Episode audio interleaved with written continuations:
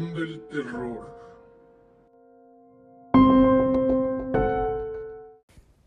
Buenos días, buenas tardes o buenas noches, según sea la hora en la que estés escuchando este tu podcast preferido de El Rincón del Terror. Hoy les traemos una charla sobre programas paranormales que hemos visto o pues nos han recomendado o algo así. Sí, y pues para empezar, queremos empezar con unos, algunos muy icónicos que, que pues la mayoría han visto cuando eran niños, antes de que llegara... Exacto, antes de que llegara el cable y todo. Pues los típicos eran extra normal y lo que la gente cuenta, pero la versión antigua Uh, es la buenísima. de muy, pero muy bajo presupuesto. Pero excelente. Eran Sí. excelentes historias. Bueno, a ver Ángel, ¿tú qué recuerdas de extra normal? Uh, ¿Qué no recuerdo? Lo que más recuerdo son las conductoras, digo. Eso es la hora pico, Ángel, no te confundas. Que también, también, también. Pero es otro pedo. Este, pues, hablan de variedad de temas, la verdad. Que recordar, recuerdo cuando hablaron del 2012, todo el, todo el, el, el desmadre que se armaba sobre el anticristo y que el, la, que el papa se iba y que no sé qué mamada. Hablaban de ovnis, sobre los misterios de la Virgencita de Guadalupe y sus estrellas. Un chingo de cosas hablaban.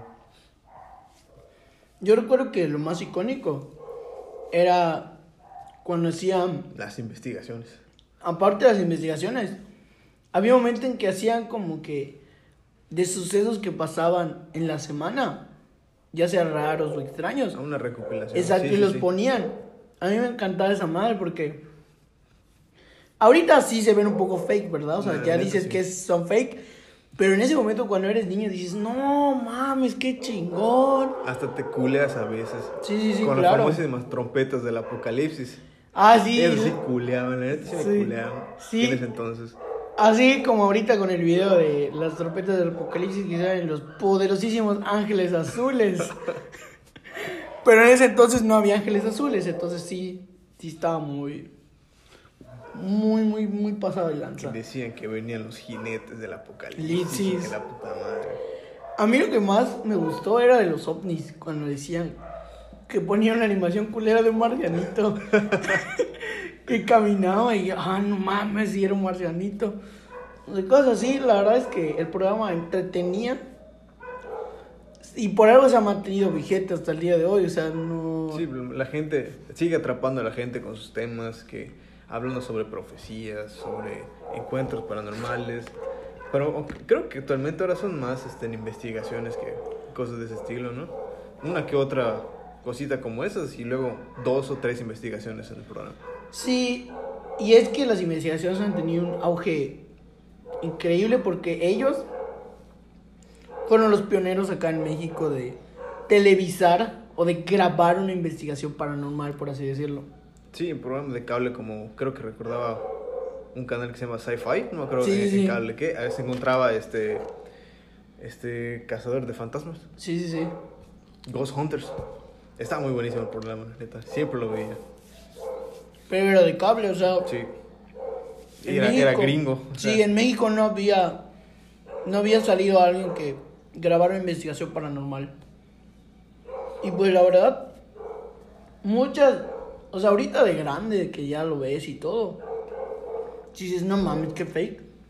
Pero en ese entonces, cuando eras, cuando eres niño y lo ves, porque esa madre lo pasaban a las 8 o 9 de la noche. No, carnal, te culiabas tremendo. No No, querías ni salir, ajá. No querías ni salir a apagabas, tomar agua. apagabas la luz y estabas viendo la puerta de no mames, va a salir algo por ahí. No, estaba muy, muy colero. Sí, y yo recuerdo que, que desde ese entonces, eh, porque como muchos saben, de ahí proviene el poderosísimo Alberto del Arco, Uy, que hablaremos más adelante. Yo, desde que vi a Alberto del Arco, sus investigaciones en Extranormal siempre me dieron como que las que él hacía con este otro Octavio eran las que más miedo daban. se, se notaba que, no, o sea, no era falso, que de verdad las expresiones que daban o, o los insultos que gritaba el Alberto, pues Eran de verdad, Era de de impresión. verdad- de sí. verdad se culeaba. Y, yo- y sabes, este, en eso tienes razón de que, de que le daban algo de realidad. Porque, Realismo. Porque la otra, ¿cómo se llamaba? Una que se la pasaba La gritando la gordita, poseída. Laura. Rivas. ¡Ah! Se caía, no sé qué más. Y luego cuando la poseían, ¿te acuerdas? Ah, sí. Con su. Que parece que está escupiendo agua.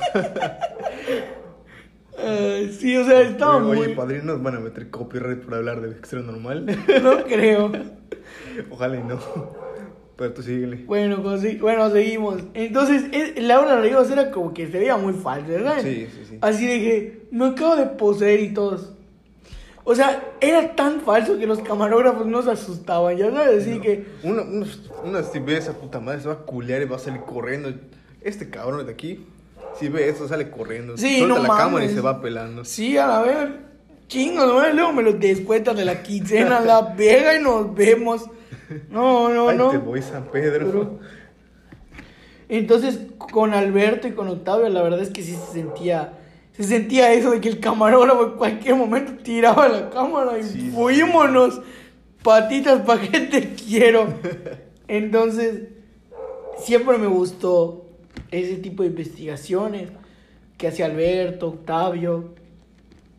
Y pues les empezaron a dar más protagonismo porque al principio eran de las primeritas investigaciones O- que pasaban. O, aparecía como reportero nada más. De, Sí. de- o sea, hablando sobre algún tema, sobre Sí. algún. Que la casa, no sé qué. Creo que Mijangos, no sé qué rayos. Sí, que, que, que, que está embrujada, que no sé qué.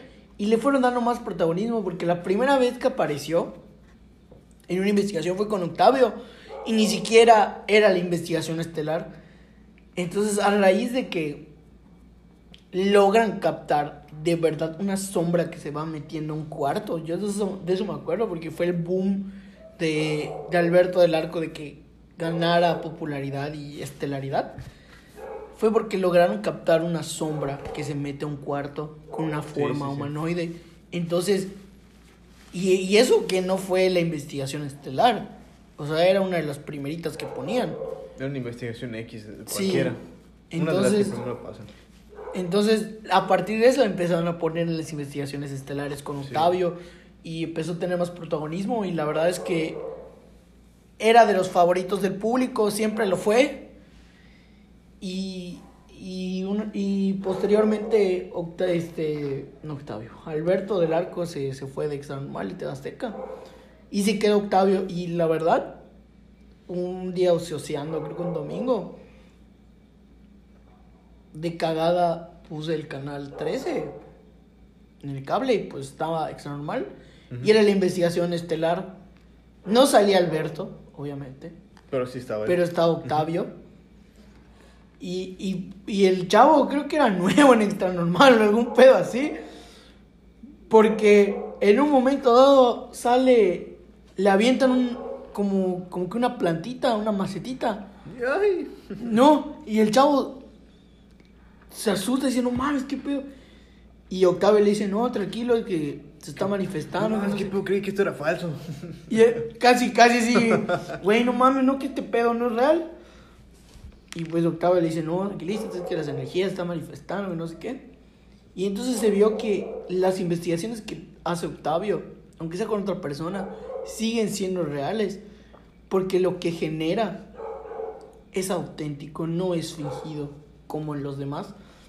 El más, el peor Fuera de- es Laura Rivas. Fuera de suponer que, ajá, es, es una persona que los atrae porque es, según parapsicólogo, no sé qué rayos. Pero sí se nota que son reales, sí se nota que, que sabe, pues, qué está pasando, qué está ocurriendo o, o sobre el tema. No es, no es solo de que va y, oh, sí, me están poseyendo. y, ah, ah, eh, no. Él sí a veces explica y dice cosas, lleva sus aparatitos.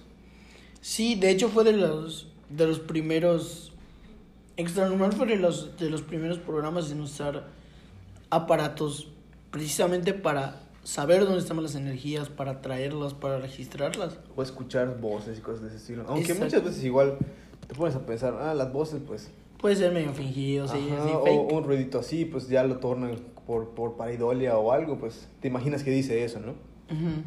O pueden ser fake y todo eso. Todo eso, Luego, pasamos con el poderosísimo lo que la gente cuenta. La neta, vamos a empezar diciendo que para hacer un programa de bajo presupuesto, Del 2006, creo, ¿no? del 2005 creo, 6 o 5, no estoy muy seguro. Sí te sacaba un buen pedo. Exacto. Estaba, no, carnal. Esa madre lo veías a las 5 de la tarde, no podías dormir a las 10 de la Incluso noche. siendo las 5 de la tarde. No podías dormir. te No podías dormir. Cuando empezaba a oscurecer en el otoño, como se, era- terminaba seis y media, siete, porque eran dos capítulos. No, inmediatamente querías prender tu Sí. luz porque pensabas que había un fantasma o algo ¿Qué allá. sabe que esa mamada que viste ahí estaba? Debe estar por ahí. Sí. Y más cuando decían que eran basados en hechos reales. reales. Hijo, no, hombre. No, sí, sí. Yo presencié muchísimos episodios de lo que la gente cuenta y la verdad eran, o sea, Una pequeña eran, joyita. eran buenísimos. Yo recuerdo que uno que sí me sacó mucho de onda fue uno que se llamaba La Viuda, ¿no? De que trataba de, de, de, de que una señora y su hija habían llegado a un pueblo. Ahora que usted habíamos comentado, creo, hace como dos semanas, ¿no? Sí, creo que Antes sí. de comenzar a grabar. Donde este llegaban al pueblo y tenían una enfermedad. O sea, ellas eran portadas como el coronavirus, eran asintomáticas ellas. Y pues habían contagiado todo el pueblo y las querían linchar. Entonces, pues les hacen eutanasia en su casa. Y resulta que un ingeniero está construyendo una carretera y pues pasa en ese pueblito y pues el tramo de la carretera es entre ese pueblito y otro y tiene que quedarse a dormir en ese pueblito. Y pues, pues como él, pues es ingeniero, ¿no? Así, pechudo. Dormía en la carretera y todo, pero entonces un día le sugieren que debería llevar a su familia pues para que lo acompañe, porque lo sí, así sí. triste. Pues porque la neta tenía a su hijita de como 5 años y pues qué padre no quiere estar con su hija y, y verla y todo, ¿no? Entonces pues el, el ingeniero dice, está bien. Voy, me las llevo. Y como tiene, como tiene varo, porque es el jefe de obra, renta esa casa que es una de las más grandes, donde, donde murieron esas personas que iban a ser linchadas. Y poco a poco la niña empieza a ver a esa niña difunta y a su mamá. Y literal es uno de los capítulos de lo que la gente cuenta. Va a sonar muy pendejo y muy mamón. Más oscuros, literalmente, como el universo de DC, en donde no se veía un carajo de noche. O sea, Ah, pasaban sí. escenas de noche Ya está eso. de muy noche y no se vio un pito, neta. Estaba Solo así. puras sombras se Sí. Y Puras decía, "A la madre. Entonces estaba muy oscuro, había capítulos muy oscuros. Entonces, eso le daba muy, mucho realismo. Entonces el Y ese, capítulo. ese incluso sacaban hasta, hasta capítulos de cualquier historia que se contaba. Por ejemplo, si no me equivoco, había uno de, de eso de que los edificios, ¿no? De que cuando están construyendo algo, una persona tiene que morir para que se queden ahí edificados. Sí. Eso. Creo que había uno de esos. Sí, sí, y sí. recuerdo igual uno de, Es de una verdad. escuela. de- creo que se apareció una niña o no sé qué. Sí. Y fue matando a los demás, algo así. Sí, sí, sí, muy raro. Sacaron muchísimos así. Bastante muy Era de. eh, Ese de la niña de siete veces Verónica. Ah, sí, sí, sí. Es Sí, sí, este. Era basado en esa, en esa. En esa leyenda urbana tan conocida de Latinoamérica. Entonces. Como- casi, casi como Bloody Mary, ¿no? Sí, sí, sí. Entonces hicieron varios así. Y la verdad, aparte dice la viuda que está muy, muy. O sea, de niño estaba muy macabro. Ya te lo ves de grande y pues sí te sigue sacando uno que otro pedo. Ah, pero ves los efectos y todo es como de... Exacto, ah. ah, dos, tres. Pero por ejemplo hay escenas que, que sí te siguen sacando un pedo porque pues están, esas literal están de noche. Porque aparte que utilizan screamers así de, de que pon tú, te quedas viendo una pared y de la nada entra un güey por la puerta y suena y tú te quedas como, ah, qué verga, qué Sí, pedo. sí, sí. Entonces, eh, hay uno que en lo particular a mí me gustó mucho porque resume muy bien lo que es el chupacabras. Ah, sí. Porque en ese capítulo de chupacabras, eh, el protagonista es un veterinario que llega a un pueblito. Lo mandan, o sea, imagínense un practicante de veterinaria que lo mandan al pueblo y Para revisar las gallinas. Exacto, y llega- Sin, sin sangre dentro. Llega y empiezan a decirle al veterinario que sus gallinas amanecieron sin sangre, que sus vacas, que todo se fue a la chingada sin sangre. Que no se las comieron, no las desplumaron, simplemente les drenaron la sangre, como si fuera Drácula. Pues practican que a la vera, qué pedo, ¿no? Y junto con el doctor empiezan a ver qué pedo. Y el doctor, que es un viejito, le dice que es el chupacabras, que no se meta. Y el doctor lo dice no por apático, sino porque cuenta que su papá intentó cazar al chupacabras y lo mató el chupacabras. Y entonces hay... Ese capítulo es una joya porque hay dos perspectivas. Lo ponen desde la perspectiva del muchacho, del, Del del, pre- veterinario. del veterinario practicante Y del, y del señor. chupacabras. Ah. Ah, cierto, sí, sí, cierto. Está el cierto. chupacabras así, así como Ves- gruñendo. lo ves este, eh, corriendo por, por el campo y cosas así. Sí, buscando a las gallinas y todo. Y Sí, se ve sí, cómo lo intenta cazar y fallan y se ve cómo atacan a los otros y así. Pero lo, lo- lo- la joyita del capítulo es que pues no te muestran a un chupacabras así como Exacto. todos lo muestran, que con forma humanoide, con ojos de mosca o con boca así como una mosca igual, con una lengua larga y picos, no. No te lo muestran, literalmente no te lo muestran ahí. Solo se muestra su perspectiva de cómo él caza, cómo él se mueve y todo, pero no hay una forma física y eso es lo que en especial a mí me gustó porque Pues nadie sabe cómo es. nadie, realmente. nadie, nadie ha vivido realmente para contar cómo es un chupacabras, todos son especulaciones y la verdad muy fumadas, por cierto. Entonces, ese capítulo es perfecto porque aparte, el chavo en un momento ya al final, literal le mete dos plomazos al chupacabras, pero no se lo quiebra, o sea, no lo mata. Y, y el capítulo termina con que él está llegando a otro pueblo. Con el mismo, con el mismo problema, ¿no? Exacto, porque le, le avisan de que, ah, se- hay, hay gallinas muertas sin sangre, que no sé qué. Y pues él llega, y ahí termina. O sea, no hay una conclusión, porque efectivamente nadie ha podido matar chupacabras. Es más, dudo mucho que si lo tengas de frente, creo, no creo que un plomazo le, haya- le, le- le haga algo, la neta. O sea, Sí es capaz de chupar a la gallina la sangre sin nada, sin ningún instrumento y limpio, pues. no, Un simple plomazo no le va a hacer nada. no, nunca le va a hacer un plomazo, nada más. Cosquillas. así, ¿no? Eh, brother, me, me, me picaste. También hay uno muy interesante eh, que se llama el Nahual. Pasa algo similar. En un pueblito le hacen maldades a las personas que por un perro o algo así. Entonces hay una pareja que los protagonistas son dos chavos, uno es un muchacho y una muchacha, que son novios. Entonces, lo que le pasa a la muchacha es que a su mamá la mató el supuesto Nahual y vive con su jefe, con su papá. Y el muchacho pues está con su papá y con su mamá. Entonces ellos se quieren y todo. Y había pasado un buen rato de que de que no, no sucediera nada el Nahual, había estado tranquilo, que no sé qué. Y de repente empiezan a aparecer cosas muertas, ¿no? Gallinas, becerritos, muertos, El no vecino. chupados, muertos. Señales de que les arrancaron la garganta, etcétera. No se los comen ¿Cómo le arrancas la garganta a una persona? al animalito. Ah, pues no sé. Ahí, pues. Ah. Ajá. ¿Qué más? Bueno, bueno, el punto es que no, o sea, estaban muertos, pero no estaban devorados. Entonces la gente dice, no, pues el Nahual ya regresó. Así como el de los lobos, el del lobo de... ¿El caso de qué? ¿El lobo de, de qué era? ¿De Gebaudan? De Gebaudan. Sí, la bestia de Gebaudan. Similar. Pero decía la gente que lo alcanzó a ver que era un perro negro. Grande. Imagínense un Doberman Rottweiler.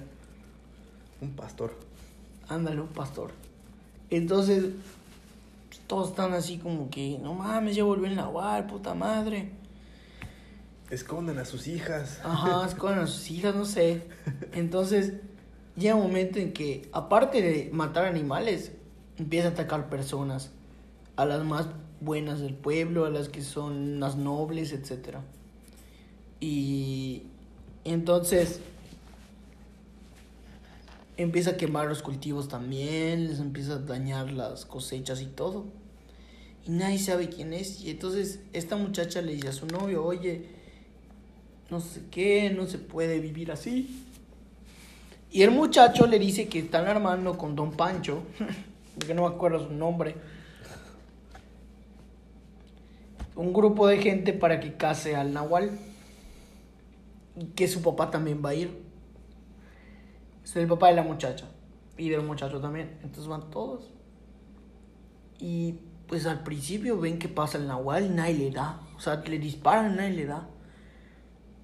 Pero se dan cuenta de que en uno de esos momentos dejan de ver al papá de la muchacha. Entonces todos se extrañan. Ah, no mames, este gallo debe ser. No, no, no. A esos güeyes se separan y como que lo pierden. Pero en el programa dan a entender que lo ataca el Nahual. ¿Mm? Entonces Ah, sí. lo atacan y el papá de la muchacha sale así herido, arañado y dice, no, se voy por allá. Y efectivamente ve que cruza algo. Le empiezan a disparar y nadie le da. Entonces el señor se cura y todo. Y así está por bastante tiempo. Hasta que un día se separan todos y dejan de ver al papá de la muchacha. Y esa vez, a plena luz del día, van a cazar al nahual que porque lo ven en un cultivo. Y, y hagan de cuenta que si se, se pierde el papá de la muchacha y su novio le logra dar en una de las patas delanteras al nahual. O sea, ponga agarra su rifle. Una verga, eso no. Le da un plomazo, en una verga, no solo en la cama, pariente, sino igual a la hora de ey, cazar. ¿Cómo lo sabes? ¿Cómo lo sabes? Pues ahí apareció que estaban dando unos besotes, la neta. Mm, No, de verdad, aparece una escena donde están unos besotes y pues ustedes ya lo sabrán. mejor no había mucha censura en ese entonces. Sí, entonces ya sabrán. Ah, igual ahorita les digo de otro. Entonces, le da, o sea, le mete un plomazo en la parte delantera al Nahual. Y pues todos dicen, no, qué pedo, se van. Y, y, y se dan cuenta de que el papá de la está. muchacha no está. Y a nadie le había caído el 20. Dicen, no, ya se lo llevó el Nahual. O sea, todos están pensando que lo tienen que rescatar. Y el Sin muchacho. pensar que él puede ser. Y el muchacho se le prende el foco y dice, ¿no será que es él? Entonces ese güey va en vergüenza a casa de su, de su morra. Y le dice, oye, es que tu papá. Dice, no, es que llegó, dijo que los perdió y está aquí. A ver, don, muéstrenme su pata. Y el muchacho le dice, está aquí, sí. Sale el papá, así, don Vergas, no tiene nada. O sea, el muchacho lo ve, lo examina, no tiene nada, nada. Se, se- se disculpa el muchacho. Y se va. Pero luego, su hija quiere hablar con él por su mamá, o sea, en que le entró la duda en que le dijo que no estaba su novio, que su papá se fue de la cacería del Nahual. Entonces su mamá le, o sea, a ella le entra la duda de, de si su papá eso no es, a pesar de que su, su novio ya vio que no era. Iba a hablar de su mamá, que no sé qué. Entonces entra a hablar de su mamá y le dicen, no, hija, es que el Nahual la mató despiadadamente, sangre fría, que no sé qué. Están hablando y ella, en que se abrazan, la aprieta y empieza a sentir que de su camisa está saliendo algo. Se despega y ve que de su hombro le sale sangre, tiene un impacto de bala. Tiene una bala dentro que no se la ha quitado, solo le puso cera de vela para que no, para que no se viera. Sí, sí, sí. Y entonces le dicen, papá, tú eres el Nahual. Tú mataste a mi mamá, entonces la morra se desquicia. Y su papá se va así, convierte en un perrote. O sea, hasta el efecto está re chingón. Se ve como el papá la empuja y se convierte en un perro y sale. Y, ella intenta advertir a su novio. Pero el papá, en forma humana, va allá. Eh, y le dice, y le dice, no, es que quiero hablar contigo sobre lo que pasó, de el Nahual, yo no soy el Nahual, que no sé qué. Entonces ve que está bien, entonces el chavo está así, no, señor, es que no sé qué, lo lamento, y ve que Le le, sale la sangre. que le chorrea un poco de sangre. Y entonces y le dije, ¿qué pasó? Y se ve el papá. Y dice, bueno, ni modo, no quería tener que hacerlo. Se lo va a tasajear con un cuchillo especial de nahuales que sí se ve. que está bastante negro, o sea, se ve diferente a un cuchillo normal. Sí. Y, y el vato lo, lo logra empujar. Y, sale, y el papá sale como 100 metros volando. Y se convierte en un perrote frente al muchacho. Así pasado de verga. Lo más curioso es que los empujes salían volando. Exacto, así Y cagadísimo. cuando los golpeabas, chica. El pinche efecto dramático que hacían. Sí. Y entonces sale, el señor se convierte en un perrote y lo empieza a mover. Eh, lo, empieza a lo empieza a morder y todo. Y una vez llega a su morra y le da un plomazo a su jefe. Banda neta. Plomazo ahí en la espalda. Obviamente no se para a su jefe. Ya mamaste. Logra convertirse en humano y le pide perdón. Y antes de morir, típico, le cuenta la historia de que su mamá se había enterado de que era el Nahual. Pero él estaba intentando dejar de ser el Nahual. Pero su mamá había reunido, iba a reunir a la gente para que lo lincharan. Entonces él no, no, no permitió eso, o sea, la mató antes. Y, nunca se lo dijo a su hija, dijo que era el Nahual. De hecho, nadie sospechaba en el pueblo que, que él era el Nahual. Porque después de la muerte de su esposa había estado como que inactivo y arrepentido de haberla matado, ¿no? Entonces la mora le dice, huevos, y ¡pum! le vuelve a meter un plomazo, o sea, neta. Te me vas a la verga. Y es así de, eh, no mames.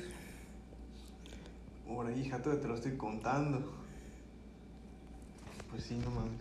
Sí, entonces le mete el plomazo y se muere. Y luego hay uno, que es ese de los, de los pocos que yo no llegué a ver transmitidos en, en, el- en la tele. Que buscando en YouTube lo que la gente cuenta ya, pues ya en prepa, ¿no? Para, para hacer tarea y todo. Para ver mientras haces tarea. Ese es de la, hay uno de la Matlacigua. O sea, eh, es una. Según era una diosa mexica que cuidaba de los campos y así. Entonces Me tra- suena. trata de un carnal que tú ves que está haciendo el delicioso con un- una morra. Uy. Y resulta que es un morra. Entonces todo bien. Le dice, no, pues tengo que cruzar el campo porque pues va a trabajar, ¿no? Entonces, o sea, no. Ella vive que en esa población y él tiene que cruzar todo el monte y el bosque para llegar a su casa, que vive en otro pueblito. Entonces él dice, no, mi amor, ahorita me voy, así a gusto. Y pues el vato se va. Y sí se va, pero llega, pero a caldearse a otra. Entonces, dicen que la Matlacigua, aparte de ser la diosa protectora y vengadora de los bosques, fue traicionada por su esposo, que la había engañado y guardaba resentimiento en especial a esos hombres, a los hombres infieles, tipo la Ishtabai, Eso- pero de los bosques. comentar. pero de los bosques, y entonces ella es una mujer de tez morena, es decir, negra afrodescendiente, con cabello negro largo, solo con un taparrabo. Así se presentaba en, en lo que la gente cuenta. Y entonces al principio el vato la ve, como que se le hace raro, como estaba medio jarioso, dice, ah, está descubierta de arriba, ¿no? ¿Qué onda? Pues ahí le voy. Ajá, o sea, la ve muy bonita y todo. Y al principio no pasaba nada. Poco a poco, esta deidad mexica hace que la novia se dé cuenta de quién es este güey. Y que se está caldeando a su mejor amiga, porque resulta que la morra que se caldea es su mejor amiga de ella. Entonces llega un momento en que, por así decirlo, se le posesiona a la, a la novia. Y lo mata. Y mata a su mejor amiga también. Y, Sí me suena. y entonces, o sea, estaba frente a un espejo. Ajá. Y hay un efecto de que se ve que se Ajá. mira a la morra y sale. Y se ve en el espejo el reflejo de la matlacita. Exacto, así es. Y, y entonces la morra dice, no, ¿por qué lo hice? Y entonces el capítulo termina donde Pa' ella se está cuenta, yendo. mija, Pa' que te des cuenta. Donde se está yendo ella del pueblo. Y la verdad es un muy buen capítulo, la verdad yo nunca lo vi transmitido en la a, mí, tele. a mí me suena, pero no, no recuerdo tampoco. También hay uno que, aparte de que es verídico, porque sigue sucediendo, es, pues hasta cierto punto muy, muy macabro, porque es el de las bolas de fuego, Ah, sí. que habla de las brujas y de cómo operan, y, y de cómo pueden tener tanto poder en una población pequeña o rural, porque ahí todos apenas ven una bola de fuego, tienen que resguardar a todos, y lo peor A los niños. y lo peor es que muchas veces saben quién es esa bruja. O ellos, sab- ellos saben quién es la bruja. Pero a pesar de que lo sepan, eso no les ayuda. Por el temor de que algo le suceda, ¿no? Sí, y a pesar de que, de que se diga de que cualquier religión puede hacerle frente a la maldad, la verdad es que a lo largo pues, de mi vida he entendido que las, la- las diferentes religiones pelean, o su pelea es, un- es en un plano más espiritual. En cambio, la magia negra, es en un plano más el vudú es en un, pla- en un, pla- en un plano más, Más terrenal y físico. O sea, si ustedes... Imagínense que ustedes van a pelear con una bruja. Tú, simple mortal. No pueden ganarle porque ustedes lo único que los ampara es su fe. Si son creyentes. Es decir, tú puedes rezar, tú puedes decir un Padre Nuestro, Pero ya no le va a pasar nada. no le va a pasar nada. Simplemente le vas a molestar. Es como que yo le esté haciendo a Ángel, le esté pegando golpecitos. Lo va a incomodar, pero no le hace nada.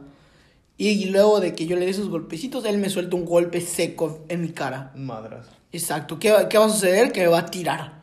Y yo, nada más, le di sus golpecitos y ya. Es, ese, ese es... Sí, porque pues, la bruja, pues, como todos lo saben, poseen mucho poder, hacen un montón de cosas, este, controlan cosas que nosotros ni siquiera nos podemos explicar. Sí, exacto, es, esa, es ese misticismo que, que les rodea y que conversando con varias personas y con varios líderes religiosos, he llegado a la conclusión de que por eso no podemos hacer nada contra esas personas porque su poder es un poco más físico, más terrenal y el poder de los creyentes recae más en el plano espiritual. Y como hemos dicho en otras ocasiones, las brujas pues pueden hacer cualquier tipo de hechizo, de, de maldad, tanto física como, eh, como mentalmente, Exacto. este, emocionalmente. Hay mucha magia, ese vudú o los famosos este, amarres y cosas de ese estilo. Entonces, es un poco difícil decir, ah, sí, con mi, con mi fe y mi, cre y mi creencia, pues voy a, voy a derrotarte, ¿no? No, Y es por eso que se ha desmentido que, al menos en la religión católica, la Inquisición haya logrado quemar, aunque sea una bruja real, porque, seamos honestos, una bruja llega a la Inquisición, les tira una bola de fuego, hace que ardan mil pedazos los de la Inquisición. Lo que- Lamentablemente. Lo que hacían es era personas que supuestamente suponía que eran. Pero Sí. lamentablemente la mayoría resultaba ser inocente. Sí, lamentablemente solo eran mujeres un poco más cultas Ujú. que, que pues era muy difícil en aquella época que una mujer accediera a cierto tipo de educación. Y que hablara algo fuera de lo que sea solo la religión, ¿no? Exacto, De o la sea, creencia. era algo muy complicado y muy poco visto Era que, como un tabú. que ajá, era un tabú y, y hay que decirlo, ¿no? Eso pasó en, la- en el catolicismo, en la Inquisición. Muy pocas brujas reales. Porque, es- como ya dijimos, no tendrían oportunidad, ¿no? Sí. Y entonces en ese episodio se ve como todos saben quién es la bruja, pero no le pueden hacer nada. Y ella misma lo dice, se ríe, se jacta de eso. Pero en ese capítulo se mete con una persona equivocada porque le, se lleva a un, al nieto de una viejita y lo mata. Le regresa nada más el cascarón, que es el bebé. y, el- tanto su, y su hija se deprime y se muere. Entonces la, todo. la señora Sí. jura venganza y, se ha- y la neta esa señora tiene los ovarios bien puestos porque hace un plan un poco raro la verdad Eh, y logra capturar a esta bruja y la logra quemar. La logra quemar y, y, y- cuando la está quemando le tira agua bendita y ustedes dirán "Pues no le va a hacer nada cuando se la tira al fuego donde está porque está empezando a arder a prender la lumbre hace que arda más rápido como si fuera gasolina en vez de agua bendita yo me quedé así a la madre y y ya se muere la bruja porque pues mató a- al bebé equivocado pero meterse con esa doña. pero es una clara señal de que es muy complicado porque el plan de la señora literal puso en riesgo como a tres bebés, pero dio resultado.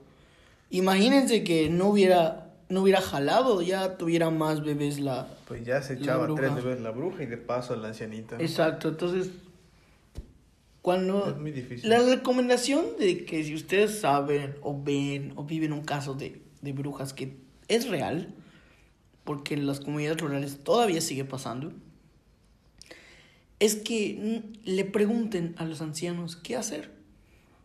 Recuerdo que mi abuelita me contó una vez sobre que una de sus comadres en un pueblito que se llama Tzan iba a dar a luz, bueno, acaba de dar a luz, y que durante la primera noche que el bebé no había sido bautizado escuchaban pasos en el techo de lámina.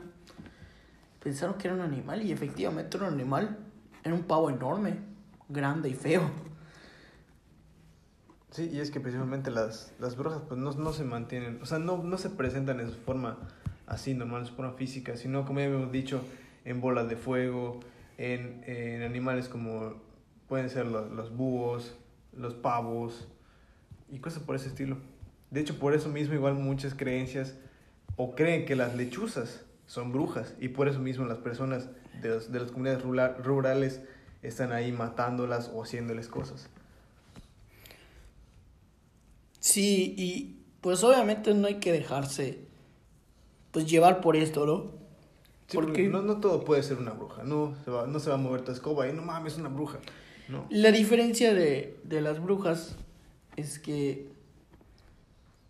cuenta mi abuelita que mi abuelo y su compadre salieron a ver qué pedo y dicen que ese pavo, ese animal, llegó un momento donde cambió su cara, sus facciones cambiaron a las de un ser humano, de una anciana. Mi abuelo, la verdad, era un tipo muy duro, pues como era antiguamente, formado en una sociedad machista, muy machista y, y de que no puedes llorar, no puedes hacer nada. O era, mi abuelo era un tipo duro, estuvo creo que un año o dos en, en el colegio militar. Entonces era un tipo duro, ¿no? Muy difícil de asustar, muy difícil de, de convencer de hacer algo que él no quisiera. Y dice mi abuelita que fue la única vez que lo vio literal con mucho miedo de que algo no estaba bien, de que no sabía qué era. A pesar de que tenían rifles y todo, se quedaron parados él y su compadre en shock, no sabían qué pedo. Y pues al final lograron espantar a la bruja porque le preguntaron a unos viejitos del pueblo qué hacer y pusieron unas ra unas unas este, hierbas raras, no sé cómo se llaman. Mi abuelita no se acordó de ese momento. Y ya no estuvo ese pavo hasta que pues, se bautizó el niño. Se bautizó y pues todo bien, ¿no? Y pues esto era lo que pasaba en lo que la gente cuenta, el folclore mexicano, cosas... Quería, quería darle a entender las cosas como, o sea, las cosas de este tipo, de una, de una perspectiva un poco más real. Nada de que, ajá, sí, con el poder del- de, de las flores vas a matar a una bruja, no. Era una perspectiva un poco más real, un poco más este, humanizada de lo que podría pasar en dado caso de que te encuentres en esa situación. Así es, y como recalcamos, los chupacabras en ningún momento mostraron cómo era. Y eso se aplaude porque nadie lo ha visto. Al menos nadie ha vivido para contarlo. Pasando a YouTube. Obviamente tenemos que hablar de Dross.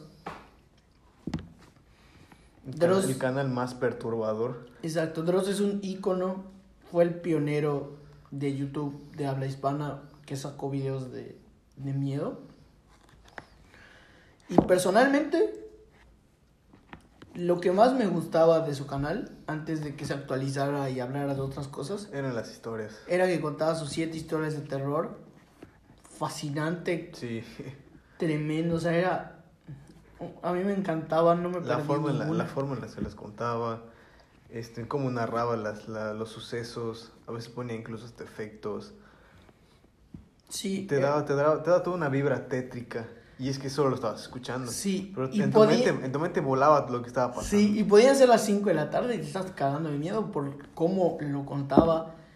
Eh, o sea, la, la verdad yo sí lamento que haya dejado de, de narrar esas historias porque er- Deros es muy bueno haciendo eso. Y igual hay videos, o sea, hace recopilaciones de videos muy, muy buenos. Hay uno que le mostré a Ángel que Ángel no conocía, Ah, sí, sí, sí. de una santa en una cueva. Y esa santa, la verdad que sí me sacó un pedote Un cuando santo lo vi. pedote. ¿Sí o no? Sí, igual. Eh, es una figura oscura, o sea, es, un, es una santa italiana, no sé ni cómo se llama. Sí, no es que ves, eh, eh, resumiendo, lo ves entrar unas personas a una cueva, siguen caminando, caminando, caminando, hasta que se topan en, en una parte, pues... Con el un- santuario. ajá, en el santuario a una persona de negro. Y así como de, ah, no mames, están rezando, qué pedo, todo bien. No, pues, pues vámonos, ¿no? Y ya se dan la vuelta, pero en ese, en eso que dan la vuelta, el paneo de la cámara pasa para donde está la, la, la puerta del santuario, y ya no está esa madre, ya no está esa cosa ahí. Pero no te percatas eso eh, en- en- al instante, ¿no? Ves que pasa, siguen caminando. De repente se voltean y aparece esa cosa enfrente de ellos. Sí. Y ahí ya no se sabe más qué pedo. Se corta la grabación, la verdad estuvo muy, muy pasado de verga. Y cosas como ese tipo hacen que el canal de Dross siga muy vigente, o sea, videos así, historias de, de youtubers que, que se adentraron y él las cuenta, o que no son muy conocidas, él se encarga de contarlo, al menos O- o incluso en hasta- Latinoamérica. Incluso, incluso hasta leyendas, este, supuestas este, teorías y cosas de ese tipo. Él los explica. Exacto. Pero con una, una facilidad y un, este, un atrapante. Son muy atrapantes que no puedes dejar de verlos. Sí, o sea, muy pocos canales tienen eso. Y Dross es, es el top de todos, ¿no? A lo que todo el mundo aspira que hace esto, a lo que todos aspiramos a hacer algún día. Y, y es muy bueno, la verdad que sí. Luego de, de Dross, en lo particular, yo ocioseando por ahí hace como 5 o 6 años, descubrí un canal que se llama Mundo Creepy. La verdad, cuando yo lo conocí, estaba muy, muy simple, estaba iniciando. Eran, son Sí, dos muchachos. Son dos muchachos que contaban historias de terror, de diferentes cosas. Y poco a poco ah, han ido escalando. Ya tienen muchos suscriptores, creo que ya más de un millón. Eh, un montón. Su, su arma más fuerte son nueve historias cortas de terror.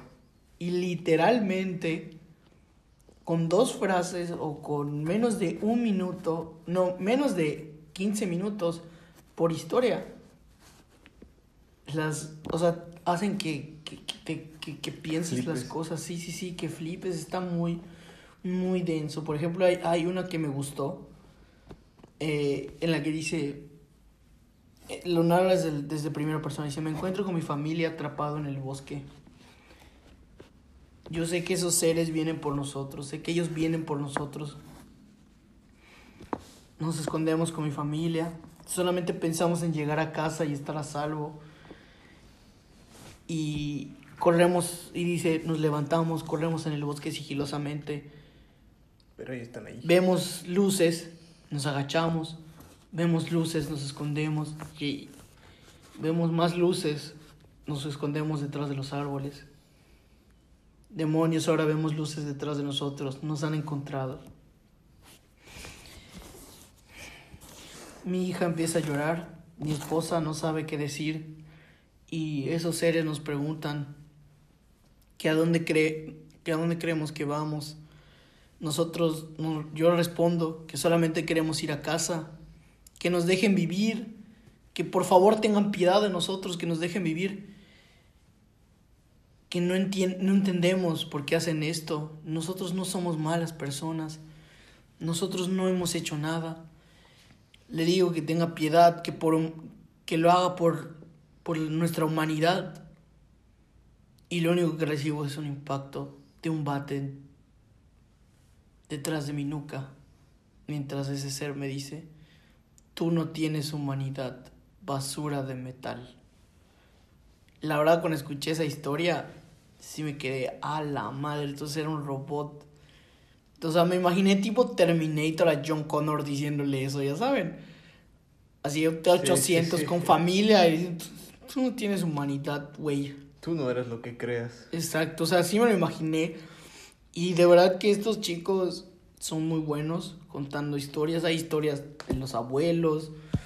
Literal, de hasta de camiones de basura y de cosas que uno no pensaría que co- suceden cosas raras. Ellos cuentan historias raras y son muy buenas. Historias raras que parecen ser ciertas, increíbles, ¿no? Exacto, o sea, que tú dices, no es cierto, esto, esto- esto está muy fantasioso. Y pues la verdad es que no, de verdad ocurren. Y, y también hay otro canal que, que Ángel y yo vemos, que es este Inframundo. Inframundo Relatos. La verdad, Sí.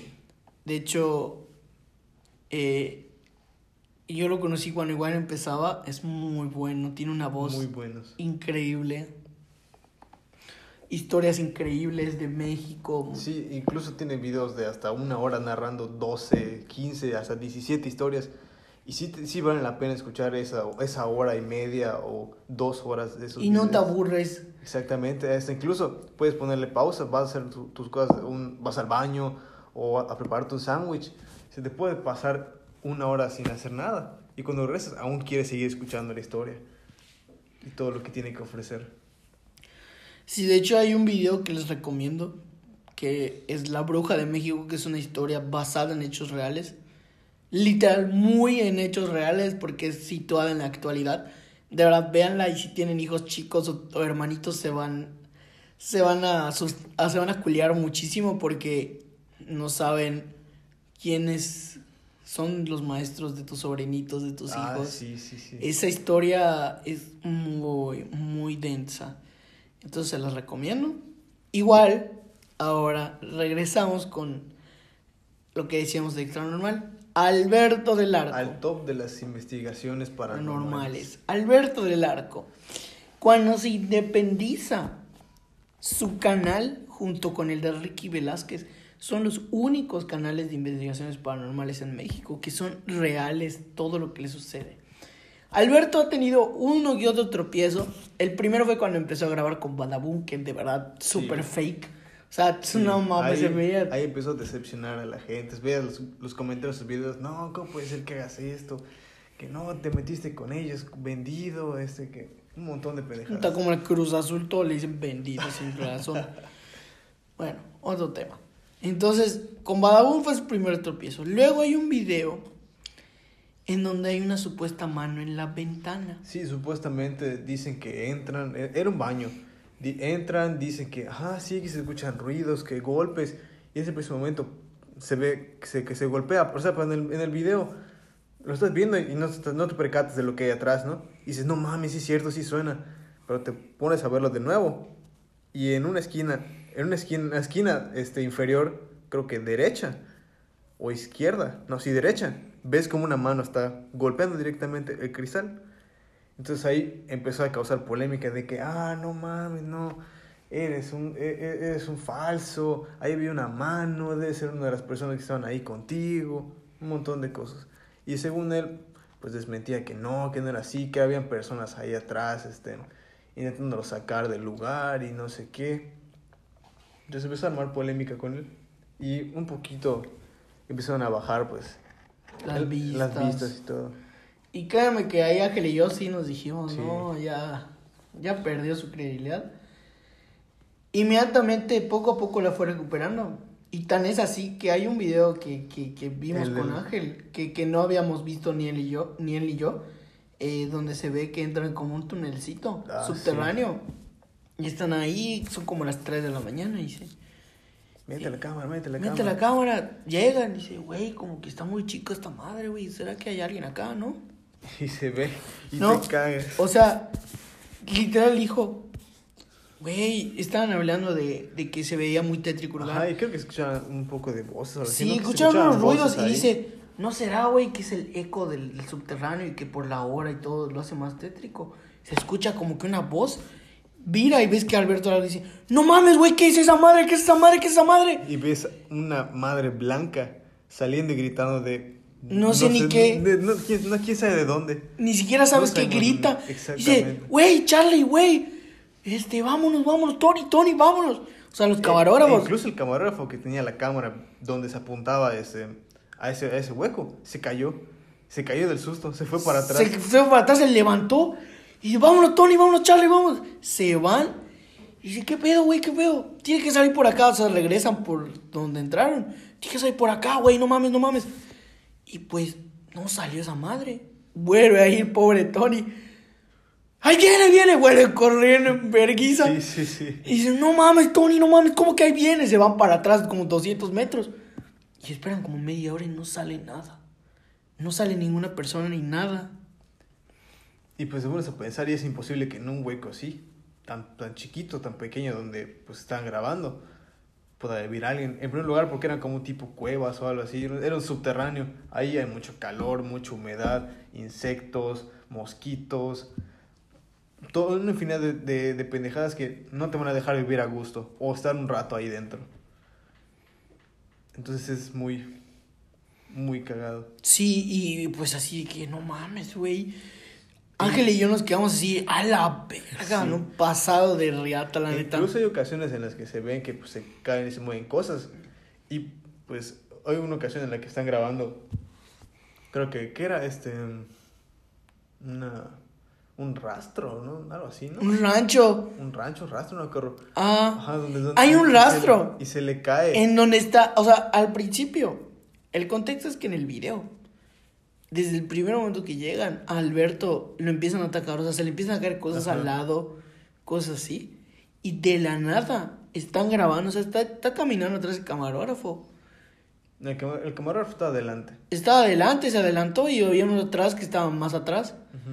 Entonces se escucha como el pack afoca en la cámara. Beto, Beto. Le cayó algo al, a Alberto del Arco y se quedó desmayado. Se ve cómo se levanta y por el olor, como está en el piso, empieza a vomitar del asco porque olía horrible. Sí, Pero pues sí. cuando estás más cerca del olor, pues te da más asco y te vomitas. Empieza a vomitar y luego, ya luego salió diciendo qué le pasó. Y eh, Incluso hubo una vez en otro video donde una, una viga se movió Sí. y casi los aplasta. casi los aplasta. Y, y, varios especialistas que aparecen con él dicen que eso que le pasó fue porque no usó protección y que pudo haberle pasado algo más grave, ¿no? Entonces poco a poco Alberto del Arco recuperó su credibilidad, por así decirlo. Y más reciente, aparte de ese de los túneles, hay uno donde el camarógrafo, o sea, él está en un rancho y está con el Spirit Box preguntándole cosas a las entidades de allá. Y Tony está grabando pues una panorámica del rancho. Sí. Y en una de esas afoca como a una cerquita, a una puertita que tiene como re- o sea, rendijas. Y ve que hay alguien de blanco, como una señora, como una viejita. Entonces Sí, él de la sí, impresión se va para atrás, Tony se cae. Y todos, y, y el camarógrafo que es Memo, que estaba, o sea, soy yo, era yo. Estaba yo en la investigación. Ah, Eh, Tú eres más culé, güey. cállate, cállate, no es cierto. Bueno, es, Te he dicho varias este... veces que vayamos a hacer una. no, no, no, no, No, güey, esa madre no, yo no le entro, la no. neta. Dale. Bueno, entonces estaba el camarógrafo Memo al lado de él, de Alberto. Y los dos se miran, ¡eh, qué pedo, Tony! Y estaba tirado, pobre Tony. Sí. Dice, güey, no mames, acabo de ver una, una, una, una viejita, güey. No mames, Tony, no es cierto, güey. ¿Dónde allá? Y no hay nada, o sea. Y se ve cuando enfoca a Tony que sí hay alguien. Y luego vuelven a enfocar y no hay nadie. Entonces, poco a poco Alberto recupera su credibilidad. Igual otro que habíamos dicho, Ricky Velázquez, es muy, muy bueno Sí, a y es- muy a él- real. a él, bueno, no he visto muchos sus videos, pero sí, los pocos que he visto, sí están muy densas las, las investigaciones. Yo lo conocí porque Dross narró su caso, narró un caso, una investigación de que aparece, y no es mamada lo que voy a decirles, aparece, se aparece una niña en una casa y se ve la forma de la niña, es decir, se ve la silueta blanca de la niña. No como el de Facundo, el de, Exacto. el de Incógnito de hace como, ¿qué? Serán unos 10 años. 10 mínimo. años, ajá.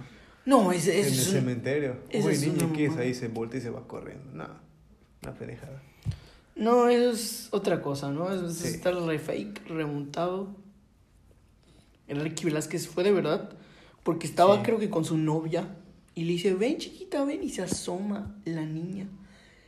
Y el Ricky Velázquez, no mames, o sea, el vato todo sacado de pebe, la, la- la- su novia no, así de... Una- ella llamándole y el, y el otro güey, no mames, ¿dónde salió esa niña? ¿Qué Y pedo?" es que hay que aclarar un punto interesante que muchas veces los fantasmas de niños no Ah, son sí. niños. No sé si ya lo habíamos mencionado, pero se los mencionamos. Pueden ser espíritus malignos. Muchas veces los fantasmas de niños no son niños. ¿Por qué? Seamos honestos, un niño si fallece es un alma pura, no tiene por qué quedarse arraigado a, este plano. A pesar de, de- de- del tipo de muerte que haya tenido. Sí, es un alma que trasciende muy fácil. ¿Por qué? Porque es un alma pura, un alma inocente. Y eso es precisamente lo que buscan estas entidades. Hacerse pasar por algo inocente y puro para cometer sus, sus actos. Sí, entonces, por eso Ricky Velázquez dice, no mames, porque pues es como que, ¿qué pedo, no? Y pues él le dice a las chavas, ¿sabes qué? Vámonos. Porque en un momento dado suben y vuelve a aparecer la niña y se viene, se viene acercando. Entonces Ricky Velázquez dice, ¿sabes qué? No mames, yo ya me voy a la verga y se van. Entonces se van. Y ahí conocí a Ricky Velázquez. Entonces Dross dice, si llegas hasta acá, ni siquiera había terminado el video. Anda y ve el video original. Entonces yo dije, bueno, lo hice Dross. Me salí y busqué su canal. Y entonces lo busqué y dije, no mames, vi el video de la niña. Y sí, efectivamente era verdad, o sea, no estaba editado ni nada. Se ve cómo sale, se es asoma. Sus, sus, sus videos duran como hasta una hora, ¿no? Dos horas. Sí, dos horas de Porque es- pura es, investigación. grabación así, incluso en vivo. Sí. No hay cortes, no hay nada. Entonces dices, no mames, esta madre es de verdad y no es, no es jalada, no es mentira. Y, y hay uno que hace con Alberto del Arco, Ricky Velázquez, Ah, y donde está en una casa, se escuchan un montón de voces, un montón de cosas. No ven nada, pero dice Ricky Era una Velázquez. casa, había uno de una morgue, pero no me acuerdo si era con él. No, el la morgue es con otro, no me acuerdo cómo se llama, pero es una casa porque dice Ricky Velázquez que ahorita, es que dice Ricky Velázquez, a mí ya me conocen porque fue a esa casa y no vio nada tampoco, pero escuchó las mismas cosas que escuchó con Alberto, que voces, que risitas y cosas así. Entonces, ellos dos son los más aventados y los que más credibilidad tienen. ¿Por qué? Porque no, no inventa nada. Alberto puede que sí la haya perdido en algunos momentos, pero la ha ido recuperando. Y de hecho, hay un vato que me salió en una recomendación cuando salió el de la mano. Se puso a decir que Alberto Alarco era fake, que no sé Ah, qué. sí. Y hay un, y como era un video en vivo que subió después a YouTube, hay un comentario que le pone, si tanto dices que es fake, ¿por qué no te avientas a hacer una investigación tú en el mismo lugar? Y no contesta el güey, o sea, la neta, Es más culé que este de acá. Sí. Estoy viendo. la neta, yo no critico a Alberto del Arco, ¿por qué? Porque hay que tener huevos para hacer eso. Exacto, y si eso de la mano yo le dije a Ángel, pues sí se ve fake, güey, pero pues no sabemos, ¿no? Pero sí, para, primero para criticar tienes que hacerlo tú y tenerlos más grandes que él porque los tiene muy grandes, la neta. Eso de ir al lugar a lugares lejanos donde no hay nadie. O donde ningún, casi ninguna persona iría por sí misma o sola. Exacto, la neta está cabrón. Y como dije, hay que tenerlos bien puestos para hacerlo. Y eso Y es, que, y es que ellos no se van a casas abandonadas que, ajá, de la esquina, la de tu vecino que se fue y la dejó así, que escuchan cosas. No, ellos se van a ranchos, a rastros, se van a morgues, hospitales, ya sea A cementerios. cementerios. A los, a, una vez fueron a, a- por Alberto, creo que al kilómetro 31, 31, se cuenta sí. que hay un montón de muertes ahí. Entonces, es, se van a lugares donde uno se culearía con solo pisarlo, con solo llegar hasta por ahí, se va a estar culeando. Sí, entonces es lo que lo hace más creíble, lo que le da muchísimo mérito. Igual creo que se me está pasando un canal. Se me, había, se me estaba pasando, lo acabo de recordar justo. Del lado oscuro. No, de hecho son dos, mencionando eso que dice Ángel. El primero es mexicano, es Relatos del lado oscuro. Tiene muchísimas historias. Y están muy buenas igual. Sí. Igual la, la forma en que las cuentan. Ese señor, la neta, muchachas, escuchen una historia de ese señor, no sé cómo se llame. Se enamoran. Se van a enamorar solo de su voz. Aunque tenga 70 años el señor, se van a enamorar. Igual no solo hay de terror, hay de sucesos extraños, hay de asesinos seriales, etc. De ovnis, de ajá, casos de, por ejemplo, de viajes en el tiempo. Igual he visto. Sí, hay muchísimas cosas. Y luego, el segundo, ese es- empezó siendo un, un canal de YouTube y evolucionó a pasar a ser libros y es un canal y es una serie de televisión transmitida en Uruguay. El canal se llama Voces Anónimas. Ah, sí. Lo conduce Guillermo Lochart y es muy bueno. Tiene leyendas uruguayas de Latinoamérica y tan es, es tan grande y ha crecido tanto que Dross ha ido en muchísimas ocasiones a aparecer tanto en la televisión como en el canal de YouTube. Recomendadísimo. Y vean los formatos nuevos a partir de la cuarentena. Porque a pesar de que no tiene la misma producción, utili- reutiliza las producciones pasadas, relatándolo de una forma muy, muy padre en la oscuridad o en lugares con poca iluminación. Y eso le da un sentido, Otro toque. exacto, otro toque eh, magnífico, ¿no?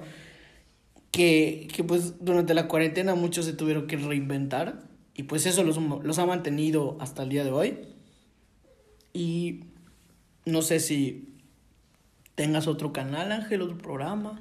Pues así hay una variedad. Incluso se encuentra un, un canal que encontré así, nada más de la nada, de, que se llama Pasillo Infinito. Ah, ya sé cuál, es muy bueno también. Muestra videos de sucesos de fantasmas, de apariciones, de cosas de ese tipo. Hace incluso compilaciones de esos videos.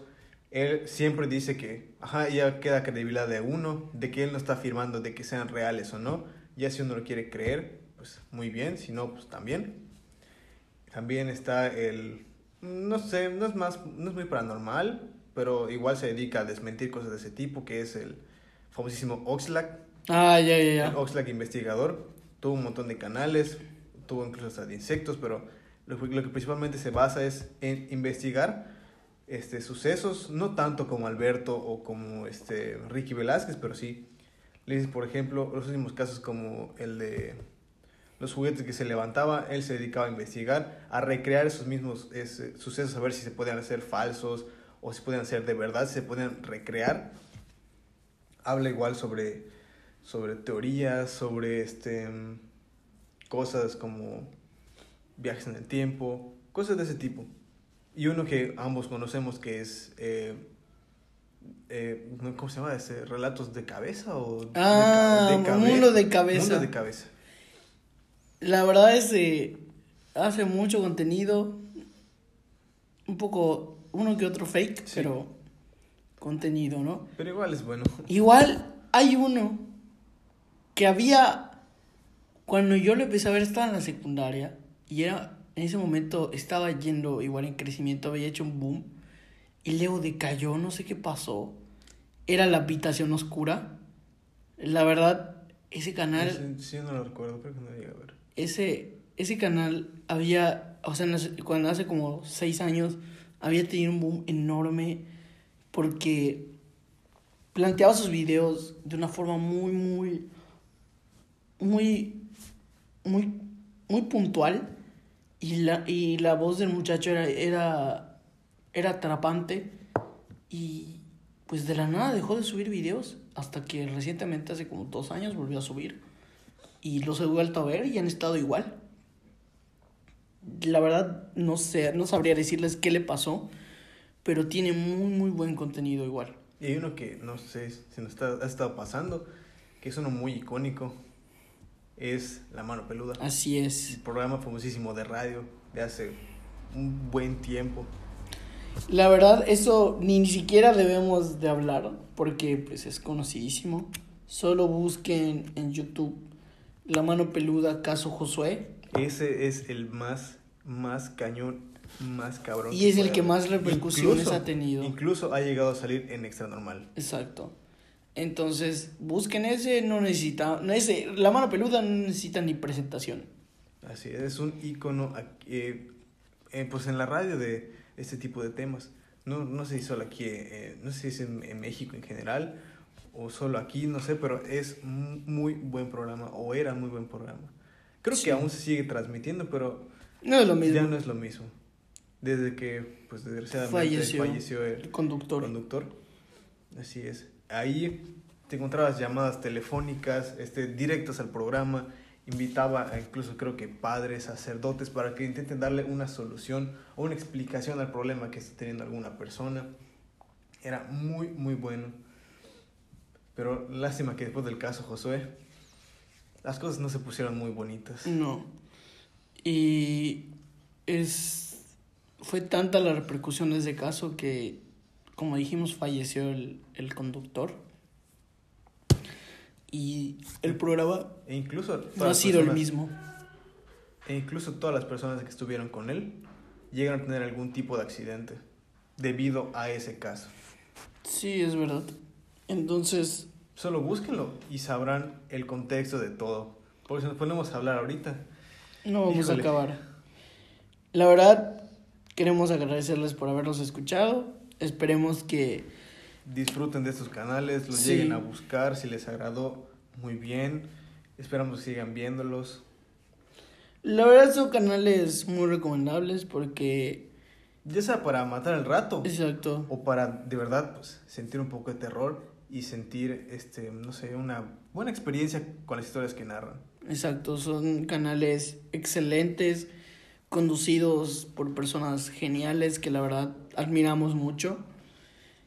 Y les agradecemos por escucharnos, por tomarse el tiempo de, de, de ver los canales y, de, Y por estar hoy y aquí por estar con nosotros, así es. escuchándonos nuevamente. Les agradecemos un montón. Y no sé, les deseamos una feliz noche, día, tarde, en el momento que ustedes estén viendo. Así es. Hasta la próxima. Besos.